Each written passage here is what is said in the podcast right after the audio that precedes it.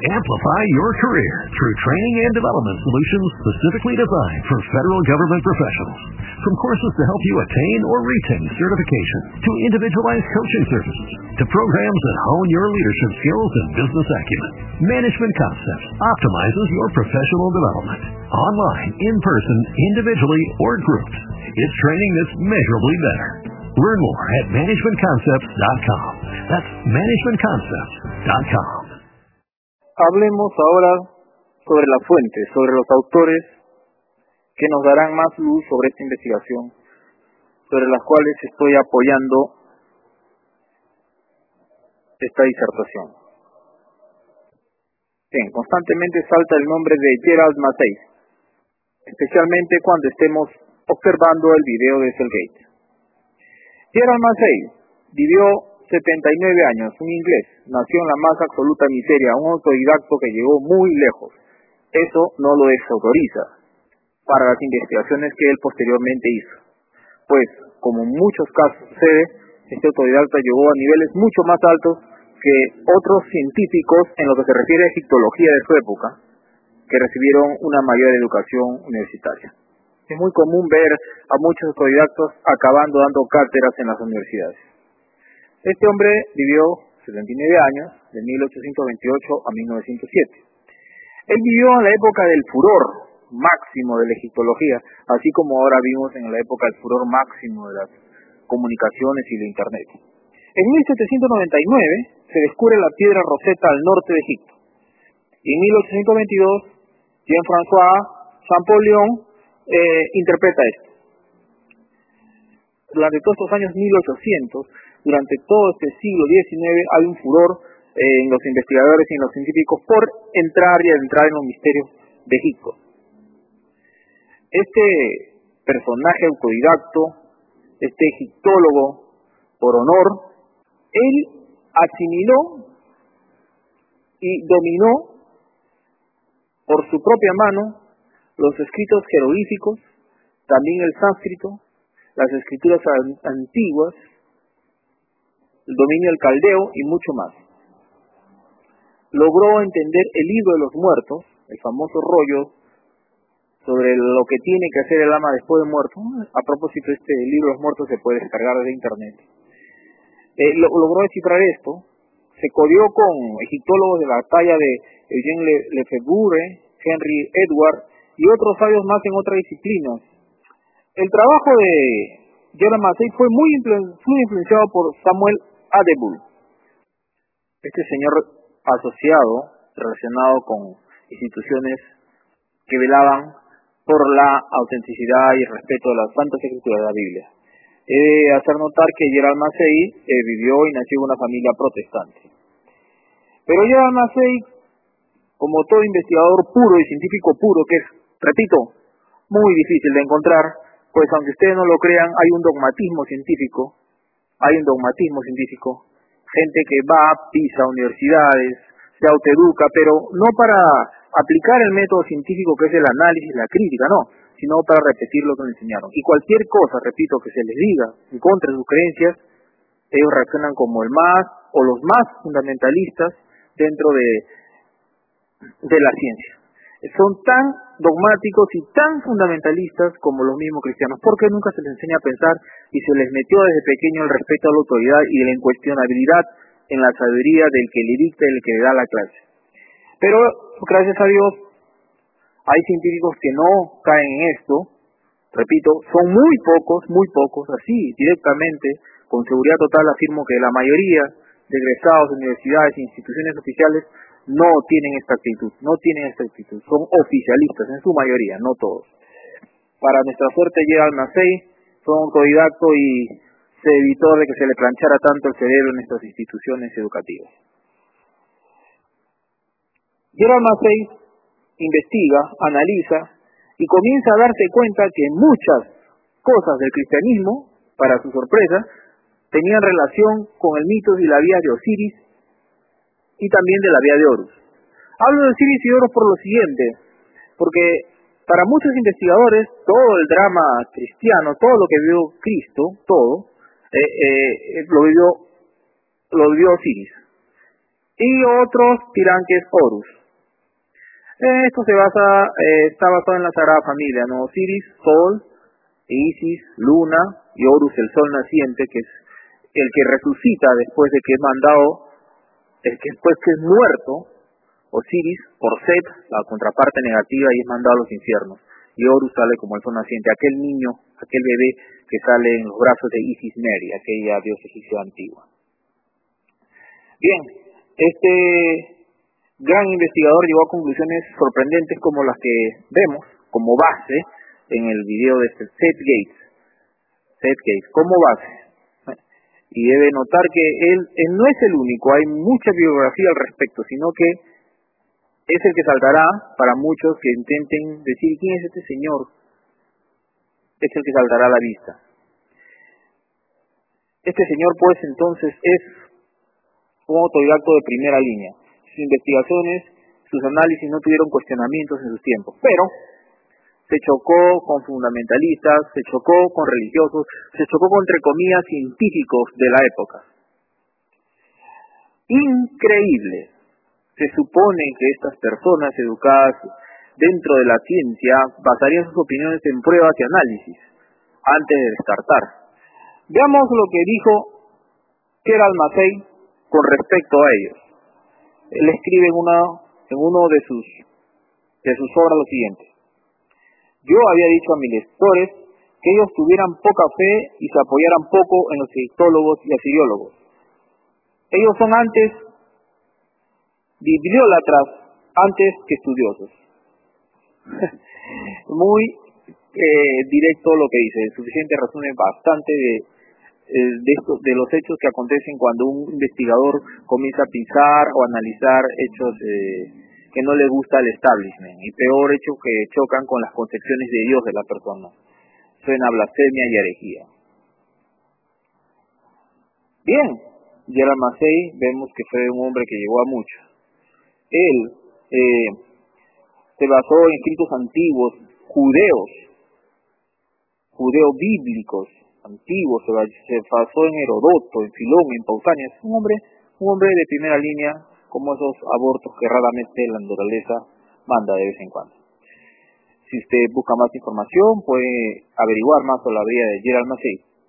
Lo del letreo, G-E-R-A-L-D, Massey, con doble S e Y al final en vez de I latina. Y. No es el único Gerald Massey. Estas investigaciones vienen de ante ya, mucho tiempo, y continuaron después. Miticistas y ebemeritistas. Normalmente se conoce a los miticistas como aquellos que tratan de explicar, cuando se refiere al cristianismo, que la existencia de Cristo fue mítica. Y son aquellos que dicen lo siguiente. Bueno, sí, son mitos, pero se basaron en un personaje real que existió. Esta palabra Bemeris, emeritistas, eh, se basa en, la, en el filósofo griego que vivió en el siglo IV antes de Cristo, que se llamó Eutemero. En base a esto eh, tenemos gente que investiga el, la veracidad histórica de Cristo, pero que no lo niegan con personajes existentes, sino que sí dicen que se cubrió de mito y exageraciones con respecto a otros dioses. Uno de ellos es Godfrey Higgins. Higgins. Los miticistas van más allá, investigan y llegan a conclusiones que ni siquiera existió, ni siquiera, ojo, que ni siquiera existió físicamente e históricamente. Aquí les doy un, un tip para que ustedes se pongan a pensar el filósofo judío Filo Judaeus, escribe Filo Judaeus, P-H-I, leó Judaeus, vivió en la época en que se dice, se supone y se calcula que vivió Cristo, Jesús. Él simplemente no vio nada. Él luchaba por la causa judía, era un filósofo de primera, habló, investigó sobre esos temas, buscaba la igualdad, la solución judía para el imperio romano, sin embargo este señor en toda esa época no vio nada. Y no es solamente él, hay muchos, muchos que vieron esa época que simplemente no vieron nada. Es imposible que eso sea verdad. Los que tratan de probar la historicidad de Cristo se basan mucho en Flavio Josefo. Flavio Josefo escribió muchos volúmenes, muchos volúmenes, y dentro de sus volúmenes solamente hay un par de párrafos por ahí que hacen, mención al Cristo, a Jesús. Pero que investigadores de la obra de Flavio Josefo llegan a decir que no son auténticos, que fueron insertados tiempo más adelante por los padres de la iglesia, para ser más claro y más explícitos por un tal Eusebio. Además de esto, basándose en la teoría de la conspiración de la familia Piso, Flavio Josefo no vendría a ser más que un piso, un arreo con un sobrenombre.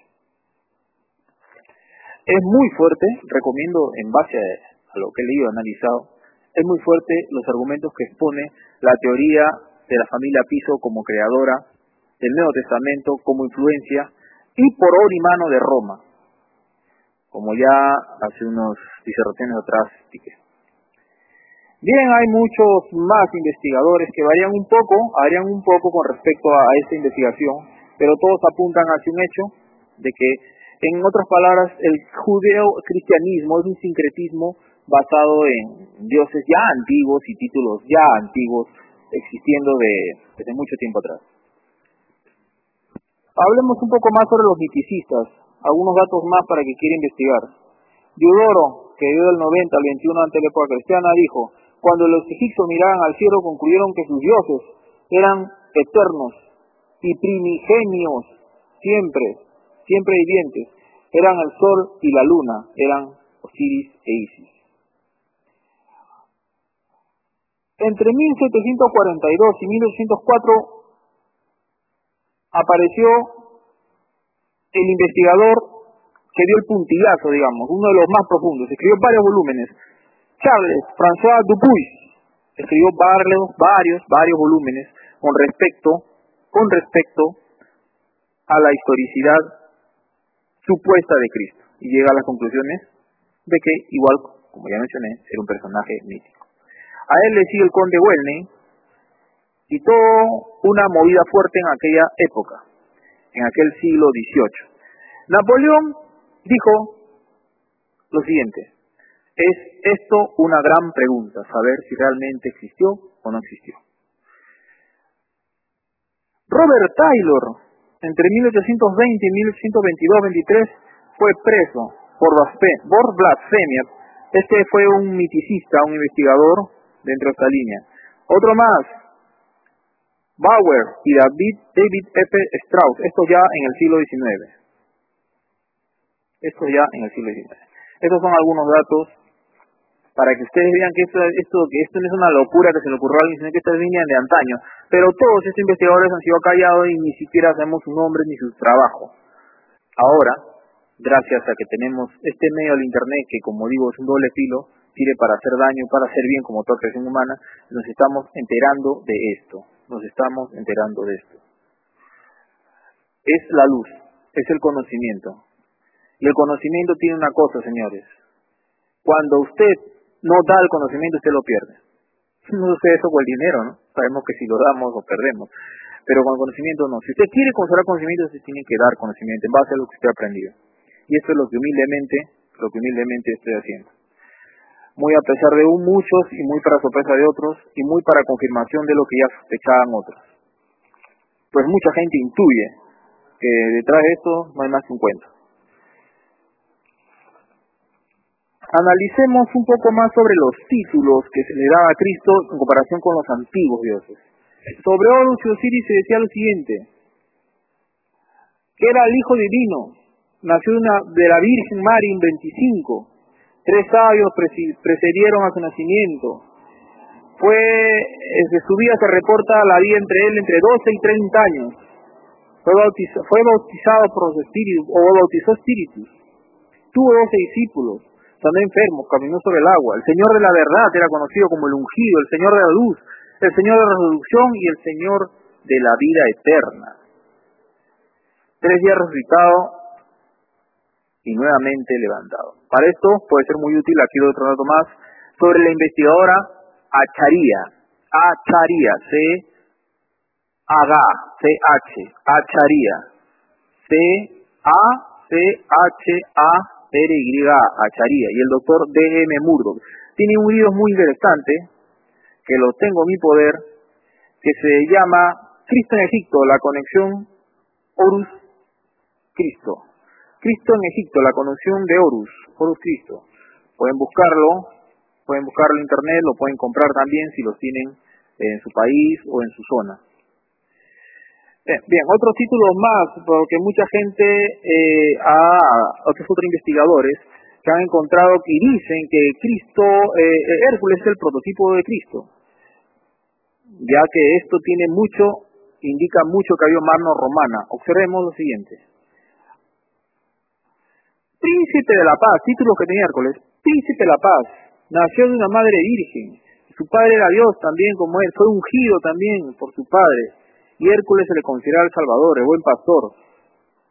Murió, tuvo una breve visita al Hades, conocemos, al Hades, al infierno, y luego ascendió al cielo. A propósito, el cristianismo ha robado el Hades de los griegos, este mundo donde las almas se van a quemar. Esto no es más que un mix griego, mezclado con toda la creencia de la. Otro más, Atis de Frigia, nació un 25 de una virgen. Se le conoce como el Salvador, fue crucificado en un árbol. Increíble. Tres días muerto también.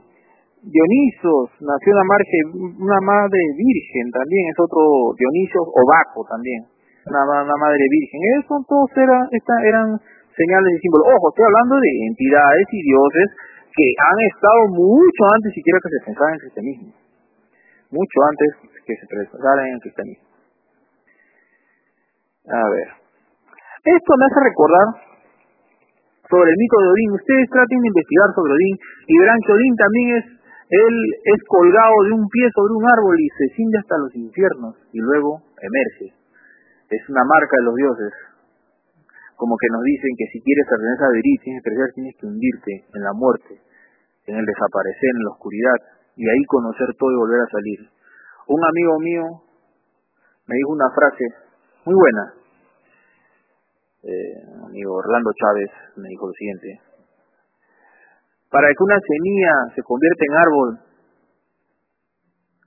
tiene que caer a la tierra, tiene que embarrarse, tiene que podrirse y una vez muerta, una vez muerta, comienza su ciclo, su crecimiento hasta convertirse en un árbol. Eh, siempre todas estas eh, ideas mitológicas y hasta el mismo cristianismo tienen mucho de verdad, pero hay que saberlo tomar con pinzas, hay que saberlo tomar con pinzas. Y mucho, mucha atención especialmente con el cristianismo porque el mensaje retórico en conjunto es de sumisión y de perdón. Es por eso, es por eso que siempre ha sido la mano derecha al poder. Siempre. Roma lo usó para apaciguar a los pueblos una vez que era conquistado. Y podemos entrar aquí en una disertación larga sobre cómo Roma imponía el cristianismo, la iglesia católica, apostólica y romana a los bárbaros. hay unas historias increíbles. Eso, eso, como profesor de colegio, se lo dejo para tarea, amigo, para que vaya, busque, procure. No necesita biblioteca, hay algo mejor que biblioteca que se llama Internet, mucho mejor con mucho más libros. Ahí vean cómo el cristianismo se impuso a los pueblos bárbaros, o cómo se impuso en América. Eh, también tenemos el libro de John Durán, el libro de John Durán y otros investigadores más. Aquí hemos llegado al final de la disertación correspondiente al área religión dentro de los males que conlleva la democracia. Yo sé que para muchas personas esto es insoportable, y es una repetición de mis arengas ya pasadas con respecto a este tema. Solamente le quiero decir una cosa, investigue. No se crea nada, ni siquiera lo que yo le estoy hablando, investigue. Parta de la premisa que todos mienten. Vaya e investigue. No cree una cosa porque una gran mayoría cree, porque todo el mundo dice, como repetí, como repito, porque su abuelo creyó, no es ninguna prueba de nada. Porque todo el mundo cree, porque sale en televisión, ¿por qué? Personajes serios y encopetados hablan seriamente y con voz grave y con voz profunda y armoniosa, que eso es verdad. ni tampoco porque un filósofo con apariencia griego se lo diga. Esta teología, este cristianismo se ha metido como serpiente en el fondo de las conciencias de las personas. Y no sorprende usted que encuentre muchos de que suponen científicos que ni siquiera van a aceptar esto. Porque realmente, eh, no quiero ofender, el científico parece que nace, que lo lleva en la sangre. Alguien que tenga mentalidad básica y técnica puede recibir educación superior, pero sigue siendo un común, un seguidor es que debemos tener luces de aquella gente que va, a investigar cuestión y quiebra, y, y servirnos de ejemplo para seguir también a, nuestra vez iluminando a los que nos rodean, porque esto, señores, es luz. Si el género humano, si el género humano tiene que surgir, si el género humano tiene que crecer, si necesitamos un superhombre, si el ser humano tiene, si el ser humano tiene que evolucionar, definitivamente tiene que acabar con el mito religioso, especialmente en nuestras tierras, en nuestras zonas, tenemos que acabar con el cristianismo. Tenemos que acabar con esta concepción de Dios, con esta religión, y evolucionar hacia un tipo superior y concepción del universo. Toda una concepción de Dios o de la vida superior que esté más allá, que no admita dogmas, sino constantes cambios. En la naturaleza lo que se detiene, se estanca, se pudre y se muere, solamente sobrevive aquello que cambia, muta y se adapta a las circunstancias al grado de evolución y comprensión que tenemos los humanos este tiempo, es ya corto el cristianismo, solamente para gente que está muy desinformada. Así que les arengo a que investiguen, vayan más allá. No, de antemano no nieguen mis palabras, de antemano no cierren, no cierren los ojos y se tapen los oídos por una idea previa y de antemano le pone una música negativa de fondo a mis palabras. No, vaya, investigue.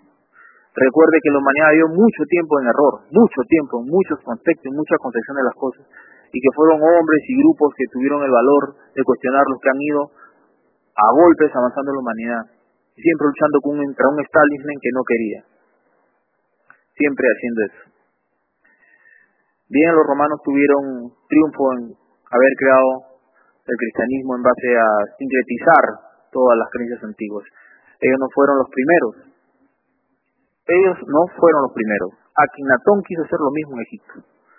Investiguen ustedes a Akinatón y vean cómo él quería crear una religión solar. Ojo, solar. La importancia de los dioses solares, ahí para analizar. Una religión que iba a unificar Egipto bajo un solo poder.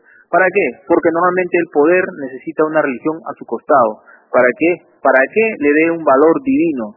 Entonces, Aknatón Akenatón, hay muchas formas de escribirlo, este, este faraón, perdón, este faraón eh, eh, rompió esquemas, trató de crear, unificar Egipto, ya que Egipto tenía variantes y mucho sobre la concepción de Dios sobre la cosa. Egipto era politeísta y monoteísta, así como es actualmente la India. Tiene variedad de dioses, pero no son más que la expresión de un solo Dios. Pero en Atón quería poner una sola, mezclar todas esas creencias variantes en un solo Dios para tener poder. No lo logró porque justo en su época tuvo problemas en sus fronteras y Egipto cayó un poco en, en desgracia, Egipto cayó un poco en problemas económicos y sociales. Pero los romanos sí tuvieron éxito y ya vemos en qué estado de creencias respecto a Dios estamos ahora. Ellos sí lograron hacer el mix, o en sus tiempos se logró hacer el mix. Investigue, Señor, no crea nada, ni lo que yo le digo, investigue, investigue, verá que las palabras que he vertido en esta área de religión están bien fundamentadas y aún puede ser aún más fuerte mi disertación si me basara en muchas más investigaciones. Pero por más que queramos, no podemos leernos todos los libros del mundo, ni tomar todas las investigaciones que querramos, porque tenemos una vida agitada, trabajamos y sobrevivimos. Investigue, investigue, investigue, no se crea nada. Si usted está creyendo porque alguien creyó, usted tiene un error. Estamos llegando al final de la investigación en el área de religión con respecto a los males que la democracia trae bajo sus brazos. Los datos que hablé, la disertación que tuve, está basada en muchas investigaciones y me costó bastante tiempo de esfuerzo, análisis y quemarme las pestañas de investigaciones hechas con libros físicos y también más que libros físicos en la internet. Ahora hay de todo. Es una bendición para que quiera investigar y aprender. Ahora no hay excusa.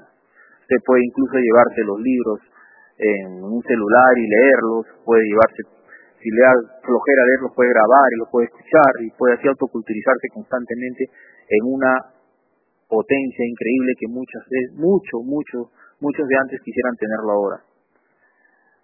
Encuentre el sabor, el gusto de aprender. Encuentre el gusto de descubrir, de romper paradigmas. Sé que mucha gente no, no va a aceptar, ni siquiera va a intentar analizar lo que dije, pero ya ellos.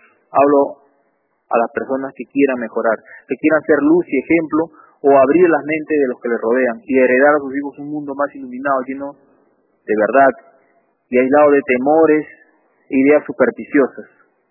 Descubramos a Dios, al universo, a lo que querramos, abrámonos a la vida, interpretemos a Dios de la mejor manera que querramos, o si quieres, o si quieres, no lo interpretes, simplemente no quieres.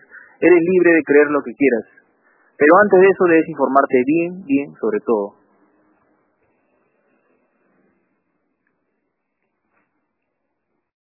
Amplify your career through training and development solutions specifically designed for federal government professionals. From courses to help you attain or retain certification, to individualized coaching services, to programs that hone your leadership skills and business acumen, Management Concepts optimizes your professional development. Online, in person, individually, or groups. It's training that's measurably better. Learn more at managementconcepts.com. That's managementconcepts.com.